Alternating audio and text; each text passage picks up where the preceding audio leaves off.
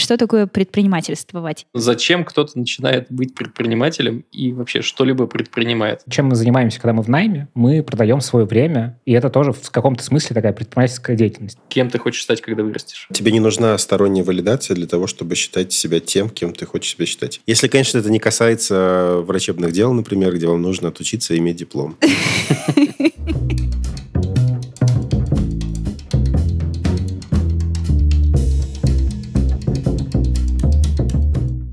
Так, Ваня и все остальные, скажите, что общего между макбуком, айфоном, не знаю, Теслой, пирожками с капустой? Это такая дешевая подводка.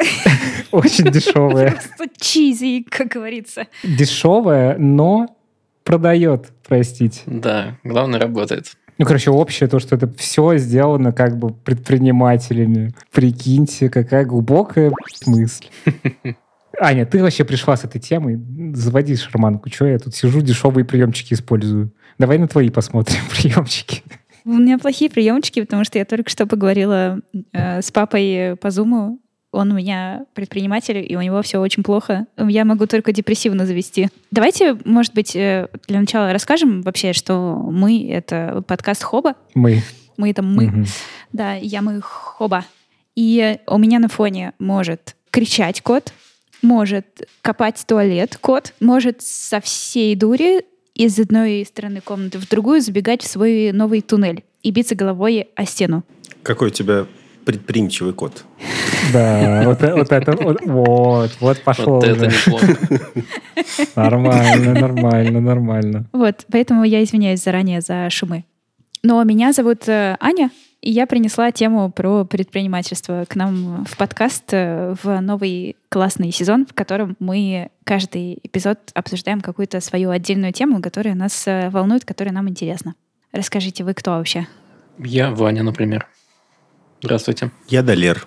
Я Лева. Здрасте. Вот у меня, на самом деле, Лев, у меня вопрос.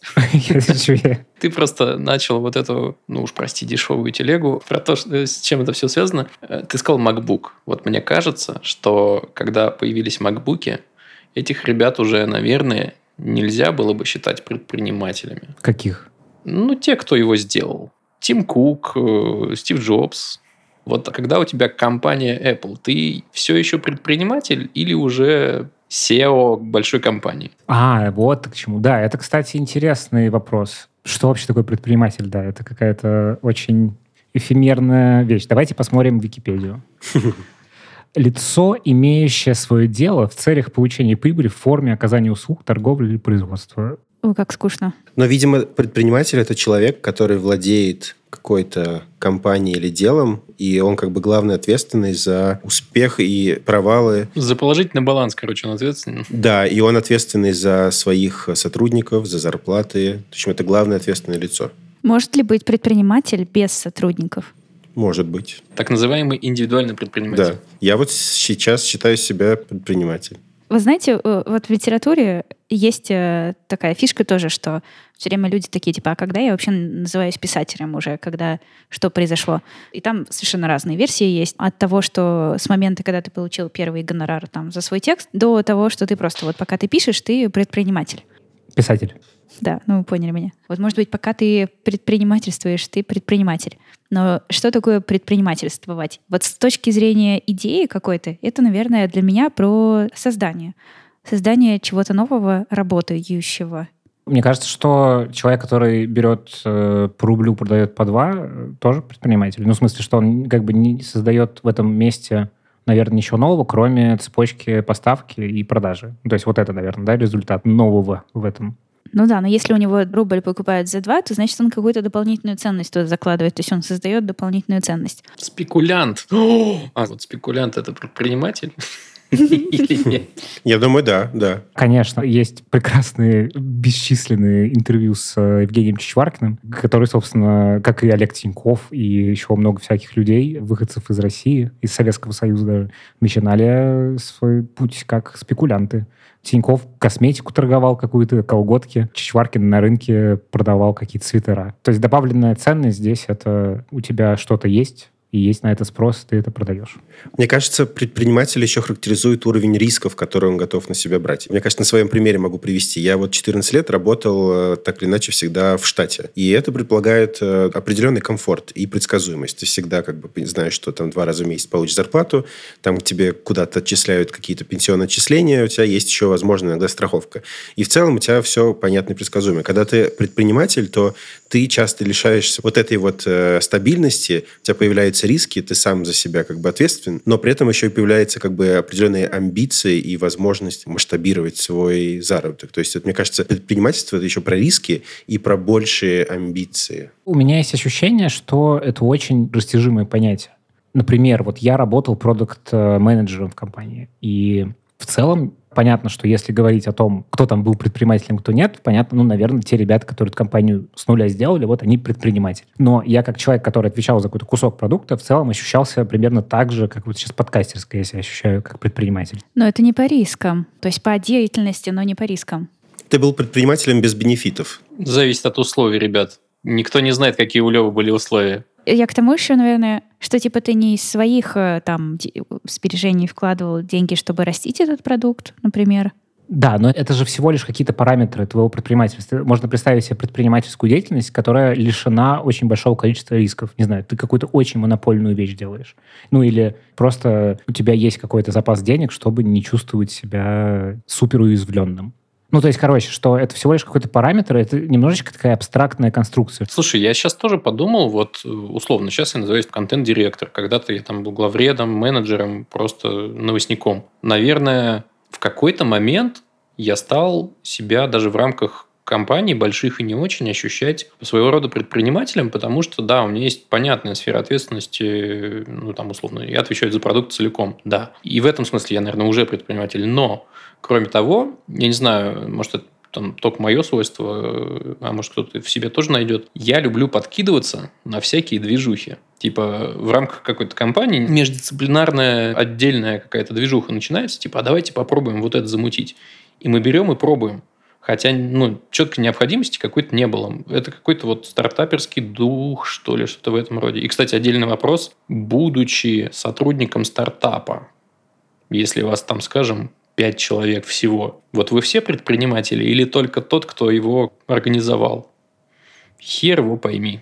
Мне кажется, что я с вами здесь не согласна, потому что я понимаю что деятельность твоя и твой дух, он может совпадать, э, вот когда ты внутри компании работаешь или там что-то свое делаешь, но у меня в голове предприниматель — это все равно тот, кто делает свое дело и несет за него ответственность. То есть у меня тоже куча всего в моей ответственности, в моей работе, но если я буду уходить, мне найдут замену, да, и я сама помогу найти себе замену, я ничего с этого не получу, мне не нужно будет продавать мой продукт или еще что-то. Я вкладываюсь, но оно не мое. Мне кажется, что предприниматель — это тот, кто ответственен полностью от начала до конца за что-то, что он делает. И в этом есть его как бы часть.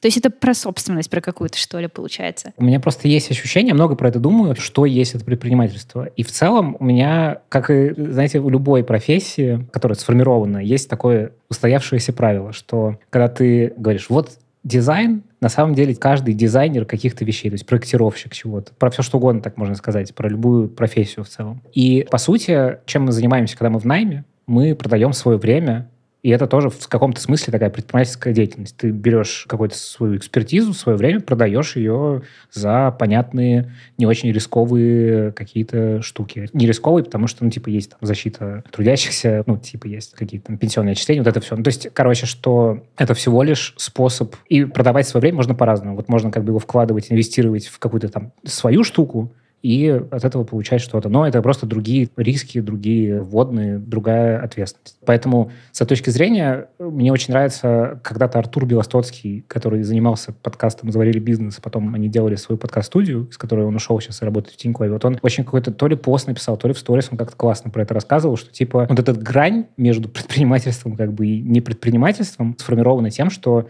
из предпринимательства делают какую-то святую корову священную корову, простите, святая корова. Вот есть успешный успех — это когда ты предприниматель. Опять же, в России малый бизнес — это форма безработицы, как говорил мой хороший друг Сева Чигаев, который был в прошлом выпуске. То есть большая часть бизнеса в России, на самом деле, если посчитать, именно вот таких малых, там, условно, какая-нибудь мастерская, обувной сервис или что-то еще, это в целом супер невыгодная история, которая имеет гораздо меньше денег, чем в найме человек находящийся. И э, вот мне кажется, что из-за этого культа успеха рождается вот это представление, что вот есть какие-то супер классные чуваки-предприниматели, а есть какие-то, значит, наемные работники, и что это какой-то булшит, типа, когда ты в найме работаешь. Мне очень нравится эта мысль про то, что мы все предприниматели, и есть такие же течения в дизайн-среде, когда говорят, что все мы дизайнеры, все люди дизайнеры, потому что мы все какую-то нашу э, действительность пытаемся организовать, сделать лучше. И точно так же мы еще и все менеджеры, потому что мы каждый день э, там, менеджерим свою жизнь, чью-то другую. И мне нравится идея про предпринимательство, но, э, что я сейчас вот понял, пока ты говорил,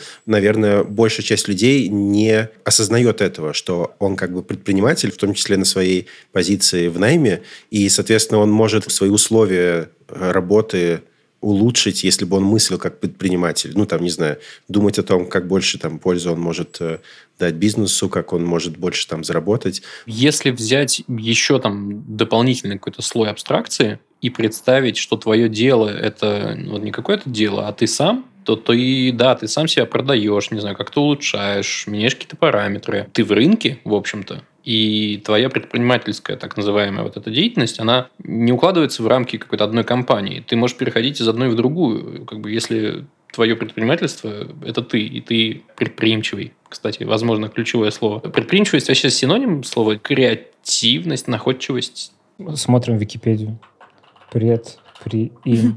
Пока Лева смотрит Википедию, я скажу, что я люблю мыслить э, абстракциями, обожаю придумывать разные концепции и все дела, но вот для себя, когда я говорю, типа, вот я хочу попробовать там быть предпринимателем, я хочу попробовать что-то делать свое, когда я это говорю, я что-то имею в виду, и это что-то — это не продолжать работать в найме. Поэтому концепция прикольная, но под мои вопросы она, кажется, немножко не отвечает.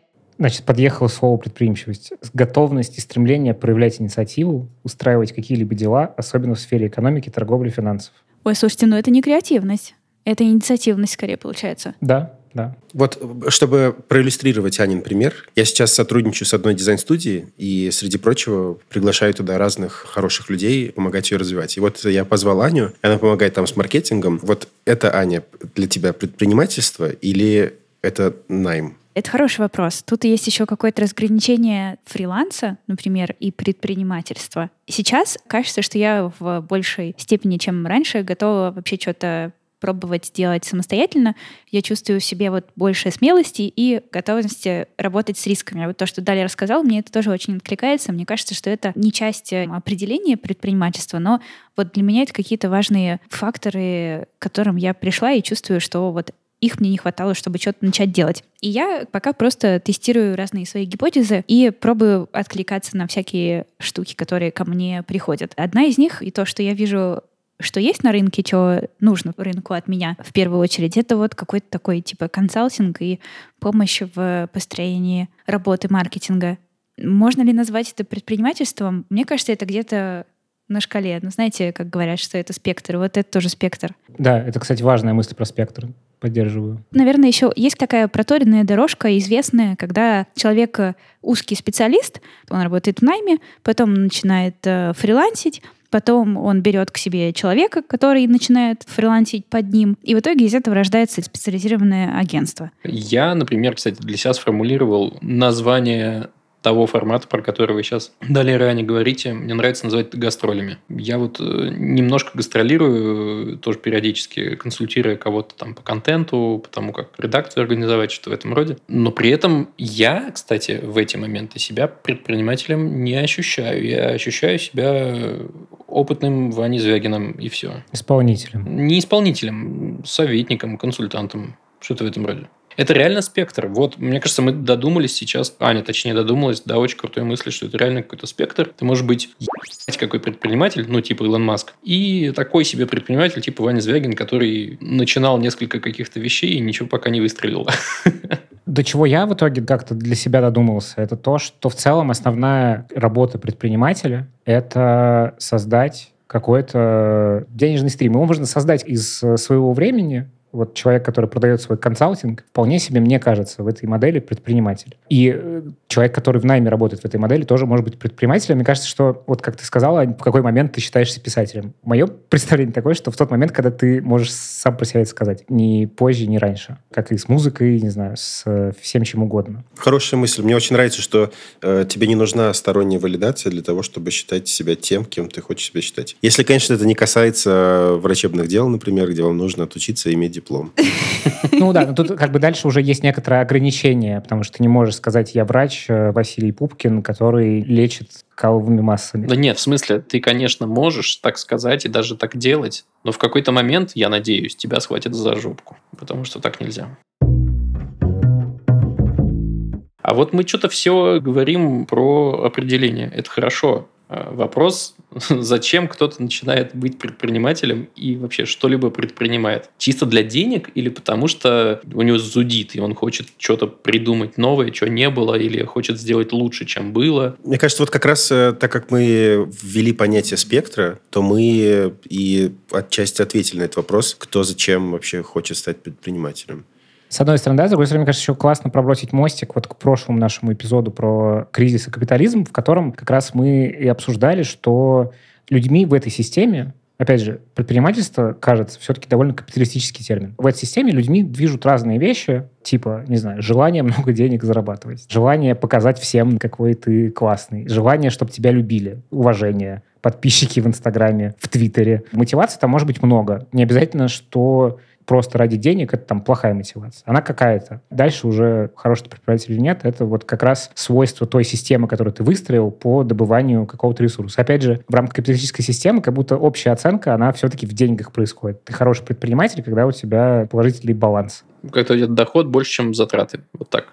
Не обязательно даже только в деньгах, потому что капитализм, он же пошире еще, наверное, да, там не только про деньги, а скорее про прибыль в любом ее понимании. Ну да, типа фонд Мити Решковского, пример, что они решают какую-то задачу вполне в капиталистическом как бы ключе, но как бы задача, она другая. Или как любое НКО действует. Типа вот у них есть такая задача. Все равно как бы это в итоге, конечно, про эквивалент того, что мы понимаем ресурсом. Ресурсом в основном мы понимаем деньги, но да, не всегда это могут быть они. Мне кажется, тут еще можно разграничить э, процессы и результаты, потому что, опять же, взгляд э, из капитализма, он э, нацелен прицельно на результат, который ты получил. Думаю, что я больше про процесс. И мне интересно вот это все сейчас тоже за счет именно процесса. Но результат тоже какую-то важную роль играет. А что у вас? Вообще, расскажите, как вы отвечаете на этот вопрос? Зачем предпринимательствовать? И хочется ли вообще здесь всем предпринимательствовать? Я, как вы знаете, вот из прошлого сезона уволился, искал работу новую. И сейчас я нашел три работы. И я не работаю в штате, и так вышло, что все мои вот эти вот три работы, они как бы на такой договорной основе, то есть где-то я менеджер, где-то я делаю все сразу, и, в общем, я просто приглашенный специалист, но при этом, в отличие от э, предыдущего моего опыта работы, кажется, во всех этих трех потенциально вот мой заработок как бы может быть масштабирован. И для меня это очень э, приятный исход. То есть я к нему как-то спонтанно, неосознанно пришел. И мне нравится здесь тот результат, который я получу, потому что для меня предпринимательство это как раз во многом э, масштабирование своей прибыли. В том числе еще предпринимательство, возможно, это более комфортный для меня образ работы. Ну, то есть э, здесь больше гибкости, больше свободы. Я могу сам э, как бы задавать, э, даже как тот же самый подрядчик, какие-то правила игры, предлагая свои услуги. Здесь я и про процесс, и про результат. Мне оба этих составляющих нравятся. Я пока, возможно, не полноценный предприниматель, но я хочу в будущем еще и зарабатывать столько, чтобы я мог платить помощникам, чтобы они часть какой-то работы могли помогать мне делать. Вот тот этап, когда ты кого-то нанимаешь, мне кажется, вот это уже прям стопроцентно предпринимательская история. Блин, это интересно, потому что мне очень сложно себя до какого-то момента было называть предпринимателем, но в целом я, наверное, считаю все-таки, да, что вот я делаю бизнес и я предприниматель. А бизнесменом сложнее себя называть, чем предпринимателем? Еще хуже как-то звучит, это немножко из 90-х какой-то там бизнесмены в красных пиджаках. У меня всегда были какие-то странные ассоциации с э, ИП. Я почему-то не мог воспринимать серьезно людей, которые ИП. Еще вот это слово ИПшка. Это еще не встречался, видимо, со словом ПОЮЛ, это называлось раньше. ПБУЮЛ, да, о, господи. Да, это на рынках обычно писалось ПБУЮЛ Семенов. Знаете, как можно себя называть? Антрепренер. Антрепренер, да. Это неплохо. Возвращаясь к Аниному вопросу, типа, зачем? Там очень много составная какая-то история была, когда я начинал почти пять лет назад. Вот сейчас 23 сентября будет пять лет, как я зарегистрировался домен э, подкастерской. И тогда, с одной стороны, я был в жестком выгорании после работы, ну и вообще в работе, и я долго там не решался уходить, не уходить, и вообще придумать, что я буду делать. А потом как-то, вот у меня сейчас есть ощущение, что это само случилось, но у меня был азарт. У меня был азарт придумать какую-то штуку, которая будет, с одной стороны, меня обеспечивать, а с другой стороны, в которой я буду максимально счастлив. Для меня счастье было когда ты делаешь какую-то штуку, которая тебе нравится, и получаешь за это бабки. Вот у меня такое было странное представление о счастье. А потом оно трансформировалось довольно жестко. Ну, в смысле, я сейчас занимаюсь и какой-то супер неинтересной для себя работой в рамках подкастерской, и всякого еще, чего я пытаюсь сделать, и чем-то интересным. То, есть я пришел примерно к тому же самому, от чего я уходил, как бы работая в компании. Но теперь баланс ты можешь сам выставлять для себя. Вот в чем прикол. В каком-то смысле, да. Я, в принципе, теоретически могу гораздо меньше работать в том, чем мне не интересно. Ну и, конечно, что тут уж, уж говорить, я бы вряд ли зарабатывал те деньги, которые я зарабатываю, являясь предпринимателем в найме. Потому что у меня не было никакого ощущения, что я хочу быть узким специалистом. Мне всегда хотелось что-то придумывать, там, с людьми говорить. Э, и позже, когда я стал руководителем, меня проперла тема с тем, что руководить довольно интересная задачка. И когда у меня появились первые сотрудники в подкастерской, я еще тогда не мог как-то себя осознать предпринимателем. И вообще очень смешно, что я начал с того, что я как бы фальсифицировал предпринимательскую деятельность. Я сказал, ребята, теперь у меня есть студия подкастерская. Это был я один. Я сидел, эти подкасты монтировал, там, типа, встречи у меня какие-то были, еще что-то. Продавал, как бы, услуги студии подкастерская. А потом уже, когда, ну, типа, я не смог вывозить то количество работы, которое было, я уже начал привлекать каких-то людей. И постепенно вот так, как бы, я совсем перестал делать что-то руками. И в какой-то момент менеджерить перестал на том уровне, который про связку клиента и конечного исполнителя, потому что в студии появилась Даша менеджер. И я сильно позже начал себя ощущать, что вот я действительно предприниматель. И опять же, еще есть давление такое социальное, что у меня есть знакомые, которые делают прям многомиллионные компании с миллионными оборотами, с миллиардным оборотом есть знакомые. И на их фоне моя вот эта узкая битубишная деятельность, она звучит как что-то смешное. Хотя маржинальность вообще классная. Ну, то есть, если их сравнивать, просто это э, разные совершенно сферы. А тогда был просто, ну, как бы азарт. Азарт попробовать. Ну, а сейчас я это делаю во многом потому, что ну, как бы это то, как зарабатывают со мной деньги. И еще у меня есть большое опасение, что если вдруг, не знаю, все закончится, то я как э, человек в найме вообще несостоятельный. Почему? На самом деле, мне кажется, с бэкграундом, когда ты управляешь небольшой, но компанией, ты стопудово можешь пойти на какую-то топ-менеджерскую позицию при желании. Открывать новый бизнес какой-нибудь компании большой. Ты будешь востребован в найме, тебя точно возьмут с руками-ногами. I hope so. А у тебя есть амбиции на миллионный, многомиллионный бизнес? Тебе хочется делать большущую штуку? Не. Если честно, я долго про это думал, и вот та страсть, которая у меня есть, что мне нравится делать, это делать такие заводики с классно выстроенным процессом, там, в котором людям комфортно работается, где их мнение учитывается, где клиент не всегда прав, где я могу выбирать, там, с кем работать, с кем не работать. У меня нет амбиции заработать все деньги мира, и в этот момент как раз, когда я начал себя осознавать как предприниматель, я просто понял, что вот я такой человек, которого не драйвит построить самое что-то большое в мире. И мне раньше казалось, что если у тебя такой амбиции нет, ты как бы не предприниматель вовсе, ты не бизнесмен. Потому что все вот вокруг люди, с которыми я себя сравнивал, они вот были с этой амбицией как можно сильнее. Вот у меня такой амбиции нет, у меня скорее, типа, моя амбиция свою жизнь выстроить так, чтобы я мог на море съездить, посидеть, покурить, попить лимонадик и вообще спокойно прогуляться без тревожных мыслей. Предпринимательство нихуя добавляет в эту задачу решений. Вот, потому что, как вы вначале сказали, много, ну, и рисков, с одной стороны, с другой стороны, просто тревоги. Особенно, если ты предприниматель в России, потому что тут все может поменяться за, типа, день.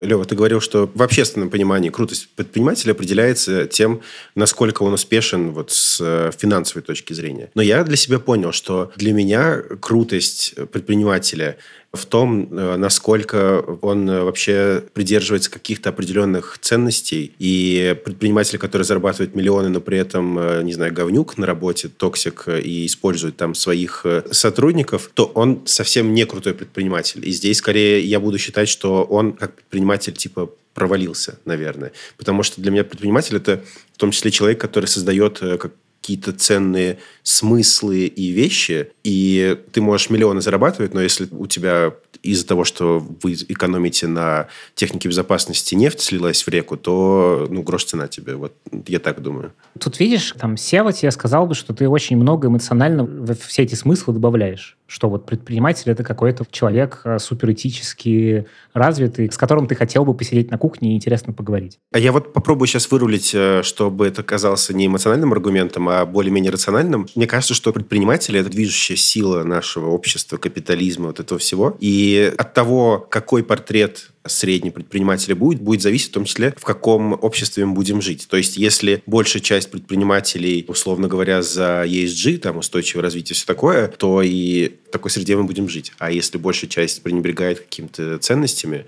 то это будет какой-то мир Дикого Запада. Знаете, что я сейчас подумал? Эти рассуждения, они рассуждения на самом деле не о предпринимателях, а о людях. Конечно. Ну, типа, если человек то он он и предпринимателем будет, мне кажется. Вот и все. Еще часть моих размышлений о том, что меня восхищает с точки зрения предпринимательства, это то, что ты делаешь какую-то штуку, которая в итоге больше тебя. Ну вот условно, то, как сейчас работает подкастерская, она делает гораздо больше, чем отдельный Лев Пикалев потому что там есть люди, которые как-то коллаборируются и выстроен процесс. И вот меня, как человека, который следит за предпринимателями и за всякими там создателями компаний и за компаниями, меня больше всего восхищают компании, которые устойчивы с точки зрения там, бизнес-модели, например. То есть был какой-то такой момент, что вот, значит, Apple классно, а Microsoft какое-то фуфло. Если посмотреть типа на структуру доходов Microsoft, у них нет чего-то такого, что им приносит большую часть денег. Там у Яндекса, например, так было долгое время, потом они выровняли этот момент, что там типа контекстная реклама приносит гораздо больше денег, чем вообще все остальное, что они делают. В Microsoft тоже у них очень как бы такой вот этот пирог, он очень равный. И в Apple сейчас тоже это происходит. И вот это вот устойчивое состояние, это по сути про выстраивание классно работающей системы, которая работает с тем, что мир меняется. Как вот есть там пример компании Kodak, которая, значит, долго шарашила аналоговую фотографию, а потом, по сути, обосралась, потому что просто технологически все изменилось довольно быстро. При том, что они же и придумали, кажется, матрицу цифровую, но не поверили в это. Да, да, да. Так часто бывает. Или там компания Nokia которая тоже супер просрала один тот большой сегмент, в котором они были популярны. Про Nokia, мне кажется, хочется сделать отдельный True Crime подкаст, потому что как будто бы Microsoft завалила Nokia специально. И опять же, тут видишь, тут же есть еще параметры, что мир меняется, технологически что меняется, есть конкуренция, есть битвы компаний между компаниями, есть какой-то условный человеческий фактор. Короче, для меня это, почему это так разворачивается, э, почему я про это с удовольствием говорю. Потому что вот когда мы говорим про капитализм, и вообще про экономическую систему, она гораздо больше, чем все мы вместе взятые. Это какая-то штука, которая дальше уже работает не потому, что кто-то включил кнопку «работай». И с компаниями как будто так же, что это какая-то вот система, организация какого-то процесса. Кажется, что это тоже про то, какие у тебя ценности, как у человека, и как они переворачиваются в том, что ты делаешь, про систему, которая работает и без тебя. Я думаю о том, что у меня вообще нету интереса или амбиций, или желания сделать большую компанию, сделать Apple или еще что-то такое. Мне даже не прикольно, когда я об этом думаю. Я думаю о том, что этот вопрос с ориентирами и с тем, что какие предприниматели для меня кажутся крутыми, то здесь, наверное, те, про кого я могу сказать, что вот, ну, мне со стороны кажется, что они действуют, исходя из того, как сделать свою жизнь прикольнее. ну, короче, что они живут по своим ценностям, делают то, что им весело, и э, получают от этого огромное удовольствие. Не просто ради заработка денег или еще чего-то, а просто вот реально от того, что приколдесно жить, короче, и делать вот такие вот штуки прикольные. У нас есть с подругой любимый мем такой, там, по-моему, лиса и сова, и Сова говорит лиса, типа, что ты такая грустная? А она отвечает, вот я такая грустная, потому что я сегодня сова не сделала ни одну клевую смешную хуйню. И мы с подругой друг другу все время говорим, типа, ты сделала сегодня клевую смешную хуйню? И под этой смешной хуйней может быть все что угодно подразумеваться. Вот. И мне кажется, предпринимательство — это тоже, когда ты делаешь клевую смешную хуйню. И ну, тебе от этого прикольно очень. На самом деле интересная мысль, потому что, мне кажется, зачастую бизнес начинается с того, что ты хочешь что-то получить, чего не существует пока в природе, или оно существует в каком-то кривом виде, который тебе не нравится. И ты думаешь, так, а я сейчас сделаю лучше или вообще сделаю того, чего еще не было. И вот ты начинаешь бизнес, сначала делаешь это для себя, потом это кто-то замечает и говорит, а сделай мне такую же. Мне кажется, вот так это и работает. Лева, ты же сделал подкастерскую, во-первых, потому что клевая, смешная хуйня. Да, ты об этом говорил. А во-вторых, э, ну ты же любишь записывать подкасты. Ты бы сейчас в этом подкасте не сидел. Свои, конечно. Мне нравится делать какой-то контент и делиться им. Я к тому, что первый вот этот импульс, вероятно, пошел еще и от того, что ты подумал, прикольно записывать подкасты, будем делать это классно. И вот тебе подкаст рассказал. Я, конечно, не знаю, там свечку не держал. Собственно, это мой вопрос к тебе и есть. Оно было как-то так, там просто несколько факторов сложилось. С одной стороны, да, я записал первый подкаст и подумал, о, прикольно, подкасты интересно делать. А с другой стороны, там был мой друг Боря и есть. Я просто ходил и ныл, типа, непонятно, что делать, уходить с работы, не уходить с работы. Я, типа, ушел в двухмесячный отпуск и думал, что мне делать. Вот, и он говорит, тебе надо найти э, сколько-то клиентов, которые каждый месяц будут тебе платить деньги. Такая вроде банальная мысль, ее можно и к предпринимательству засунуть, не знаю, к чему угодно. Но в целом это то, что породило подкастерскую. Почему на следующий день э, после этого появился сайт подкастерской, и я написал пост и твит, который разошелся в Твиттере, и вот, вот это все. То есть это просто какая-то была гипотеза, которая такой, о, давай попробуем. И да, в этом смысле это какая-то безумие и отвага, и вот это все. И вообще есть такая расхожая тема, я с ней очень согласен, что когда люди начинают что-то делать, бизнес какой-то, то в здравом уме ты делать не будешь. Потому что если ты знаешь много вводных про то, что ты собираешься делать, ну, это стрёмно и какая-то херня. То есть люди, которые сделали Apple в итоге, которые из интереса в гараже платы паяли,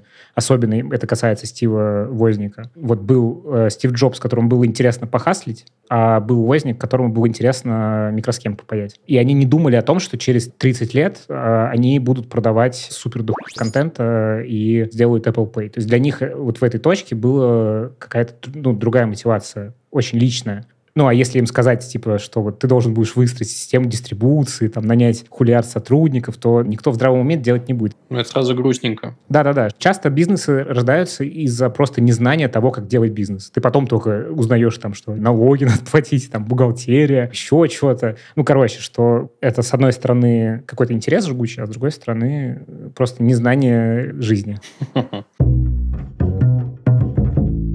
Хорошо, Аня, раз уж ты вообще э, подняла эту тему и решила, что этот выпуск нужен про предпринимательство, давай ты первое, скажи нам пару фамилий, может быть, кого ты считаешь крутым предпринимателем, Кем ты хочешь стать, когда вырастешь? О, так ты поднял сразу вопрос на какой-то другой уровень. Я не к такому готовилась. Вообще, это мне нравится мистер Лев Пикалев в плане ведения бизнеса и вполне себе ориентир классный, мне кажется. Еще я думаю про Наташу Бабаеву. Мне нравятся ребята, которые делают разные штуки, потому что, наверное, я тоже точно совершенно не узко специализированный чел, и мне нравится хватать много и разного, мне нравится там работать с командой и идти типа за своими интересами. Поэтому меня прикалывают модели, в которых люди делают разные штуки. Я вижу, что это не всегда работает на какой-то общепринятый критерий хорошего предпринимателя, да, то есть типа если у тебя нету фокуса, то ты меньше зарабатываешь. Зато жить гораздо интереснее и веселее. А Даша Бабаева — это вот школа Change ченджеров? Да, ченджеров. Ага, да. Я думал, что я не вспомню ни одного, но вспомнил аж четверых. Ну, мне симпатичен э, Ингвар Кампрат, это основатель Икеи. Мне нравится вообще Икея как бизнес. И мне нравится в целом этот чел, потому что он очень симпатичный, и у него такой подход простой. Несмотря на то, что он там ну, миллионером был. Он, кажется, умер уже. Да, да, он умер не, очень, не так давно, кстати. А ты читал книгу про него, кстати? Там довольно спорный персонаж, на самом деле. Да? Да, да, да. Тоже, мне кажется, надо будет сделать выпуск про Икею. А спорный в каком смысле? Расскажите, да, я тоже не читала. Спойлер для нашего спецвыпуска следующего. Ну, он самодуром был немножечко. Самодуром? Ишь ты. Елки-палки. А кроме того, еще, кстати, на мой взгляд, скрягой. Самодур и скряга. Я какие-то слова выбираю старославянские, простите. Челом бьем. Ну, в общем, Икея мне нравится. Нравится, что он был простым в плане того, что он как бы миллионер, но при этом ведет простой образ жизни. А вот э, про самодурство мы возьмем на заметку и прочитаем. Еще мне симпатичен Федор Овчинников. Это основатель Додо Пиццы. Додо Пицца вообще как бизнес э, очень прикольная. Ну, кстати, отошел вроде от дела, теперь этот, в совете директоров. Да. А еще мне очень симпатичны Федя Борщев и Самат Галимов. Это два таких тех-директора, достаточно известных. Вот, они делают э, вместе бутиковый аутсорс. В общем, они приходят просто в компании и помогают им там с разработкой, типа от и до. Там в Snob или в какой-нибудь э. Вкус его, кстати, они тоже что-то делали. У них просто очень прикольные принципы, которые они в процессах рабочих используют. Ну и сами по себе они классные ребята. Мне кажется, я ходила к ним на курс э, какой-то про процессы в IT-компаниях. Было у них что-нибудь такое? У них есть школа сильных программистов такая. Да, Федя делает школу сильных программистов. Возможно, к нему ты ходила. И он еще, по-моему, с Наташей тоже как-то сотрудничал. Ну что, Лева, остались мы с тобой? Да, ну, слушайте, у меня, наверное, из таких, ну, как бы прям знакомых мне людей, про бизнес которых я прям знаю, именно как внутри что устроено. И вообще меня восхищает чрезвычайно Миша Танский, компания Handflow. Это ребята, которые делают систему ведения базы кандидатов мне кажется, что они классные. Ну, потому что я видел не с самого начала компании, уже 7 лет, наверное, 8 даже уже. Вот. Но как бы в целом я знаю, как это все начиналось. Мне вообще в целом восхищают бизнесы, которые не на венчурные деньги построены. Хотя, ну, как бы со мной многие спорят на этот счет, что вот типа, что такого, просто вот инструмент такой. У меня просто есть такое убеждение, что венчурная модель, она во многом не про то, чтобы сделать какую-то классную штуку, она про то, чтобы, ну, как бы сделать классный экзит в конце. И меня вот эта мотивация не очень нравится, потому что когда ты хочешь сделать классный экзит, то ты начинаешь, э, ну, немножечко мухлевать, мне кажется. Ну, это как будто не в заправду сразу получается, как будто ты не всерьез играешь. Ну, да, что-то в этом есть. Но, опять же, для многих предпринимателей это способ просто получить возможность захватить какой-то рынок, куда просто так вот ты просто будешь до этой точки очень долго добираться, потому что, ну, как бы в какой-то момент все SEO-компании начали приводить цитату из Алисы в стране чудес и говорить, что, значит, чтобы стоять на месте, нужно бежать, а чтобы идти, нужно бежать в два раза быстрее. Очень не люблю эту цитату, она обычно подразумевает, что вы все жестко и ломайте границы между жизнью и работой. И, короче, да, возвращаясь, меня восхищают бизнесы, которые начались как вот какая-то история сама на себя зарабатывающая, когда там не было какого-то инвестора, который пришел, валил кучу денег, и вы там сидите в красивом офисе уже сразу. Когда это постепенный такой вот рост, который из какой-то очень маленькой штуки вырос. То есть, ну, я работал в компании Туту, и ребята из компании Туту, Дима Храпов, э, Юр Титов, меня восхищают, потому что чуваки сделали расписание электричек, продавали там баннерную рекламу, а постепенно вот начали подключать какие-то услуги, там начали ЖД-билеты продавать, потом авиабилеты. Вот меня такие ребята восхищают. В целом, в этом смысле там вкусы тоже подходят по эту категорию, потому что вкусы начал начался как э, палатки у метро, избенка они назывались. Или Пубуюл Александров. Тоже, кстати, весьма спорный персонаж. Очень спорный персонаж. Я читал, кстати, книжку. Это прикол, то есть они у метро Юго-Западное намешали э, творожной массы и продавали ее. А потом это в итоге выросло в Ростех, что-то там как-то называлось. Росагроэкспорт. Росагроэкспорт, да. Ну, то есть вот эти истории такого масштабирования, мне кажется, что это прям дико круто. И вот это как бы для меня, как для предпринимателя, вот это, наверное, интересно. Даже не про то, чтобы все деньги мира заработать, а просто ну, создать какую-то штуку, которая больше тебя. Вот это основное. Ну, и в этом смысле там типа Икеи, всякие такие чуваки тоже меня восхищают. Еще меня восхищает, конечно, моменты, когда случается технологический перелом, ну, типа как с Фордом было, когда вот, типа, случилось очень сильное тектоническое изменение, и э, чуваки, которые просто вот попали вот в этот момент, сообразили, что делать. И это, с одной стороны, как бы удача оказаться в таком моменте, а с другой стороны, ну, ты типа воспользовался очень интересной ситуацией. Я в этом месте, конечно, немножечко в микроприближении на себя смотрю также, потому что, ну, когда в России случился условный бум подкастов, э, просто смешно про это говорить, потому что это очень небольшой рынок. Так вышло, что я там оказался. Ну, даже знаешь, как можно сказать, что это ренессанс такой случился э, подкастов в России. Ну, и вообще я чувствую себя в этом месте классным, что в этой точке вдруг э, взлетела мысль, что можно компаниям продавать эту услугу. Вот это меня восхищает. И типа мне нравится то, что не было инвестора, который пришел и сказал, вот тебе миллиард денег. При том, что еще из интересного подкастерскую несколько раз предлагали купить. Нифига. А ты раздумывал или сразу говорил нет? А я не очень понимал, что такое продать подкастерскую. И до сих пор я, на самом деле, если мне предложат ее продать, сейчас уже, наверное, поменьше, я так ощущаю, но в целом тогда, по сути, покупка такого означала покупка меня как человека. А, то есть ты должен оставаться, да, в компании? Там всегда как бы какие-то при таких продажах разные условия, но, опять же, из-за того, что мы не делаем никакого продукта, который сам по себе самодостаточен, все-таки это команда, с одной стороны, с другой стороны, это моя экспертиза, человек, который умеет это продавать. И здесь мне в этом месте, конечно, было не очень понятно. Ну, то есть, по факту, это была покупка не подкастерской, а покупка куска клиентской базы. И умение продавать, и все такое. А продаю я таким образом, что я не продаю. Я рассказываю и честно делюсь. Поэтому, в общем, да. Много каких компаний меня восхищают, но в меньшей степени меня восхищает венчур. Блин, а у меня, наверное, будет два полярных примера. Очень противоречивый чувак, безусловно. Э, Сам богатый черт вообще на земле э, Илон наш Маск, потому что по факту, если отмотать все назад, начинал-то он тоже без особых вложений. По-моему, у него 10 тысяч долларов было. А теперь этот чел при всех его там сомнительных э, качествах и решениях, которые он принимал в разных компаниях, но он же серьезно, искренне хочет долететь до Марса. Вот это меня подкупает. И, ну, какая-то масштабность, и, и ну, и Теслу тоже нельзя списывать с счетов. Просто продукт замечательный. Это раз. Не то, чтобы я хотел быть таким, когда вырасту, потому что я вот, кстати, комментируя так же, как вы, хочу ли я заработать все деньги мира, нет, не хочу. Хочу некоторого уровня комфорта, не думать о деньгах, а, хорошо, думать о деле лучше, чем думать о деньгах, наверное, так. И второй пример – это российская компания, называется Fixed One, и Дима Дружбин, который основал сервис починки техники Apple с человеческим лицом, которая вас не наебывает, а зачастую ощущение, что они работают себе, блядь, в убыток, потому что они дают вам подменные какие-то телефоны, ноутбуки, бесплатно какие-то вещи делают, диагностику бесплатную. Удивительно. Я несколько раз у Димы спрашивал, как же вы, гады, продолжаете, ну, типа, быть с положительным cash flow, я не понимаю. При таком подходе, каком-то даже альтруистическом. А он улыбается себе в усы. Кажется, он без усов все-таки. Тебе в усы улыбается. Да, улыбается мне в усы и говорит, ну, ха-ха-ха-ха, просто надо быть котиком, и тогда все получится. Вот э, интересный тоже подход. Ну, я думаю, что там основной ответ — это retention, ну, в смысле возвращаемость э, людей. Да, конечно. LTV, как говорят.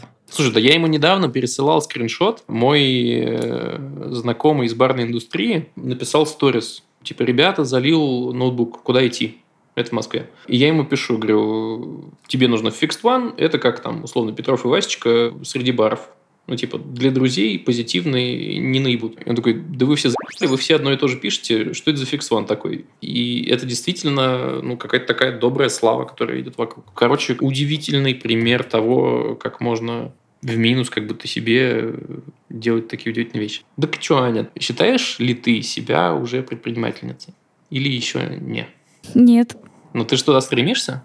Я туда стремлюсь. Но опять же, у меня очень много чего сейчас зафиксировано на том, чтобы делать то, что мне интересно, и то, где у меня внутри что-то отзывается. И делать это иногда даже не рационально больше, а типа себя слушая интуитивно. Это для меня сложно, и я этому учусь. И э, поэтому вот какое-то вот движение в сторону предпринимательства это тоже примерно такое же. Я просто пытаюсь щупать э, все, что мне попадается. не попадайтесь мне, а то я буду вас щупать. и смотреть, э, где мне прикольно, где мне интересно. И вот кажется, что мне хочется что-то создавать свое. Я проверяю это. Может быть, не так. Может быть, я пойму, что хочу всю жизнь работать в найме и не париться. Всякое может быть. Но пока вот мне прикольно пробовать разное. Мне еще кажется, что мы сейчас очень как-то прикольную тему затронули. И Ванин вопрос про трех предпринимателей, которые восхищают. Он очень прикольный, потому что ну, мы начали с того, что это некоторая шкала, ну, некоторая как ты, Аня, сказала, не шкала, а какое-то другое слово. Спектр. Спектр, да. Очень разные все предприниматели. И нет какого-то института предпринимательства, который говорит, что вот это, вот это оно истинное, значит, то самое предпринимательство. Просто с очень разных углов на это можно посмотреть. Для кого-то это чуваки с самой большой капитализацией в мире. А, там, для кого-то это вот то, что Ваня рассказывал про Fixed One. И вот это, мне кажется, очень какая-то успокаивающая мысль, что в этом месте ты тоже можешь быть любой на самом деле и э, обувная мастерская, которая приносит, не знаю, 100 тысяч рублей в месяц, или там меньше тысяч рублей в месяц, и Илон Маск, который в разных смыслах этого слова. Это все один понятный спектр. Получается, это хорошая нота, чтобы завершить на этом? Давайте сделаем маленький интерактивчик и попросим вот о чем. Во-первых, вброшу и скажу, что мне кажется, что идея не стоит вообще ничего, стоит только реализация, поэтому я предлагаю нам в чате подкаста, в Телеграме, ссылка в описании, естественно, поделиться идеями каких-то бизнесов, которые, скорее всего, многие из вас, так же, как и я, например, и, скорее всего, ребята, сведущие, записывают себе в блокнотике. Поэтому давайте это просто в чатике обсудим. Ну, ну типа, очень интересно. Вдруг это кому-то покажется удивительной, классной идеей, и звезды сойдутся, и он начнет э, какое-то прикольное дело. Потому что, не знаю, ну, у меня есть десяток каких-то идей, которые я начинал делать, бросал, которые, не знаю, в каком-то состоянии тления находятся. И я буду рад, если кто-то возьмется, и у него получится, в отличие, например, от меня. Вот такой мой спич финальный. Спойлер, э, у Вани в списке наборы для вязания, которые меня очень заинтересовали. Ну и, э, наверное, завершить нужно тем, что мы тут, конечно, все шесть э, друзей, сегодня четверо, собираемся и говорим в микрофоны. Всякое, что нас волнует и интересует. Но, с другой стороны, мы еще предприниматели, ребята, поэтому, чтобы мы могли зарабатывать с помощью нашего контента деньги и предпринимать, нам нужно от вас, во-первых, чтобы у вас было гораздо больше. Блин, просто какое начало, такая концовка, Лева.